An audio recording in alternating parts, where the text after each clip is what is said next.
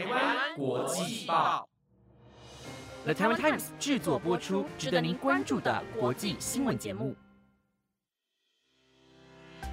欢迎收听台湾国际报，我是云婷，带您关心今天一月二十二日的国际新闻重点。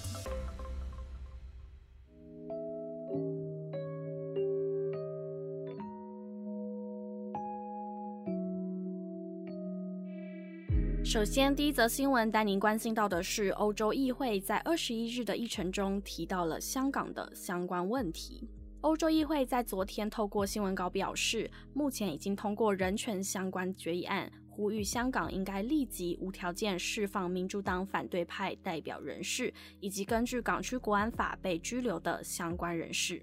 其中更点出，包括了黄之锋、林朗彦及周婷等人的指控，也应该全部撤销。此外，欧洲议会还建议欧盟国家应该根据欧盟人权全球制裁制度，考虑对香港特别行政区行政长官林郑月娥提出针对性的制裁。议员们表示，欧盟急于达成中欧全面投资协定，不对中国严重和持续的侵犯人权行为采取具体行动，这可能会损害到欧盟捍卫人权的声誉。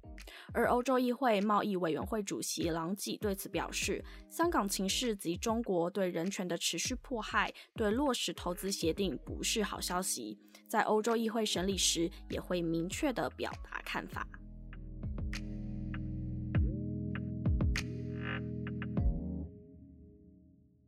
美国总统拜登于美国时间一月二十日上任之后，除了颁布十七项的行政命令之外，也做了一项新的人事安排。根据美国之音的报道，拜登政府于二十日上任之后，就要求曾被指控干预新闻自由的美国国际媒体署执行长派克辞职，并任命台湾出身的赵克禄出任代理执行长的职务。出生于台湾的赵克禄，毕业于国立政治大学的新闻学系，毕业后即进入了美国之音工作，至今曾担任过美国之音的代理总台长。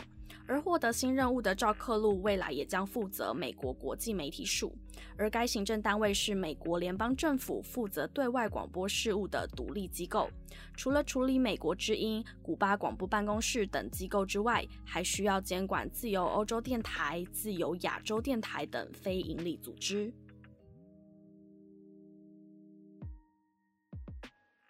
昨天为您报道，美国总统拜登就职后签署了十七项的行政措施，内容包括十五项的行政命令以及两项的行政行动，其中就有包括停止前任总统川普相当重视的美墨边界围墙建设。根据 CNN 报道，美国总统拜登表示，不要把更多美国人民的税金投入建造边境围墙，因此对美墨边界围墙设施即日起喊停。而针对这一项，项命令，美国陆军工兵团发言人布朗森表示，美国陆军工兵团将会依据行政命令做出适当的行动，并与国防部、国土安全部、海关以及边境保护局共同合作。而美智库战略与预算评估中心的研究员夏普对此也表示，暂停期间，承包商可以根据因为延误而衍生的额外费用向政府提出求偿。除了这十七项的行政措施之外，昨天拜登又在签署了十项新的行政命令。这十项新的策略大多聚焦在疫情方面，内容包含了解决口罩、医疗设备和用品短缺的问题，以及设立更多的疫情检测单位，以扩大裁剪。再者是要求机场等大众运输工具必须全程佩戴口罩。拜登表示，我们将竭尽全力让更多的人免费接种疫苗，但残酷的事实是，这要花上好几个月才能让大部分的美国人都施打过疫苗。因此，他更建议美国人民应该佩戴好口罩。他说：“因为这是我们可以采取的最佳做法之一，这会比疫苗来得更为重要。”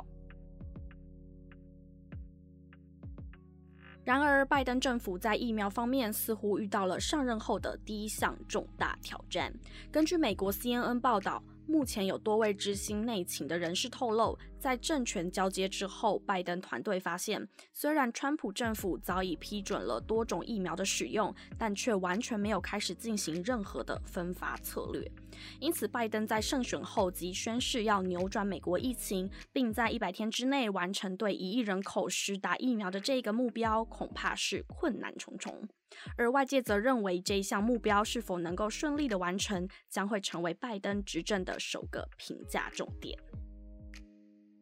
美国总统拜登不仅对国内疫情签署多项行政命令之外，在上任之后也立即致函给联合国秘书长古特瑞斯以及世界卫生组织秘书长谭德赛，宣布撤回川普政府退出世界卫生组织的决定。拜登在信中表示，世界卫生组织在对抗2019年新型冠状病毒疫情以及其他无数对全球卫生安全造成威胁的事件当中，都扮演着关键的角色。因此，在对抗这一些威胁与促进全球卫生与卫生安全上，美国会持续充分参与，并作为世界的领导。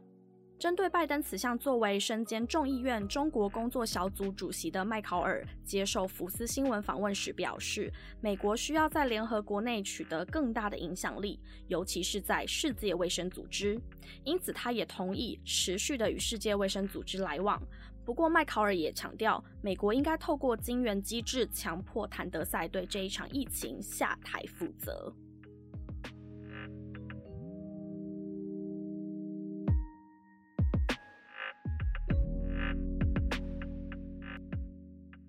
接下来带您持续关注到全球疫情的最新情况。世界各国都在关注日本东京奥运是否能够如期举办。日本首相菅义伟在今天接受国会质询时，给出了明确的回复。综合日本媒体报道，在众议院会议的质询当中，议员们纷纷批评日本政府面对新冠疫情的相关措施相当的不足，并要求取消东京奥运，将精力集中在对抗疫情之上。但日本首相菅义伟对此明确的表示：“我们将尽全力克服武汉肺炎，探讨万全的应应对策，并透过确实的防疫措施，以不接种疫苗为前提，举办一场安全安心的奥运会。”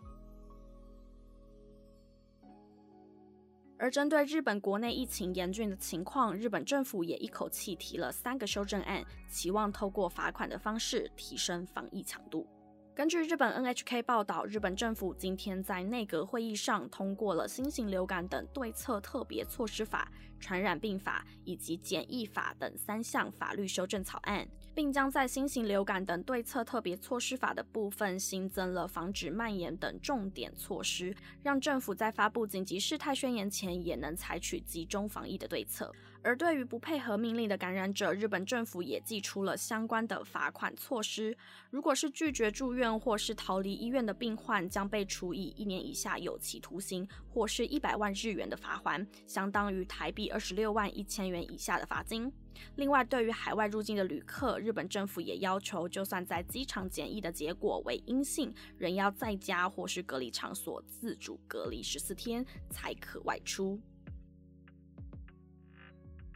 最后带您看到的是，疫情严峻的英国是如何面对医疗量能用尽的情形。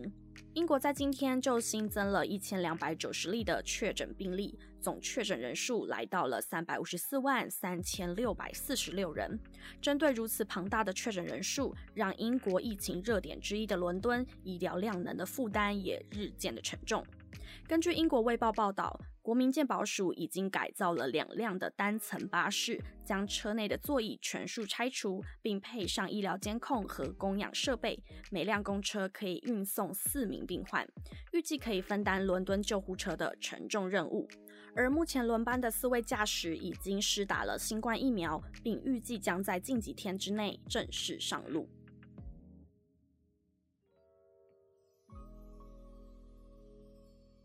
以上新闻由了台湾 Times 直播，感谢您的收听。我们每周一至周五晚间十点将准时带来当天的国际新闻重点，欢迎按下订阅，关注台湾国际报 Podcast，你将不会错过每天的国际大小事。我是云婷，我们下周一见。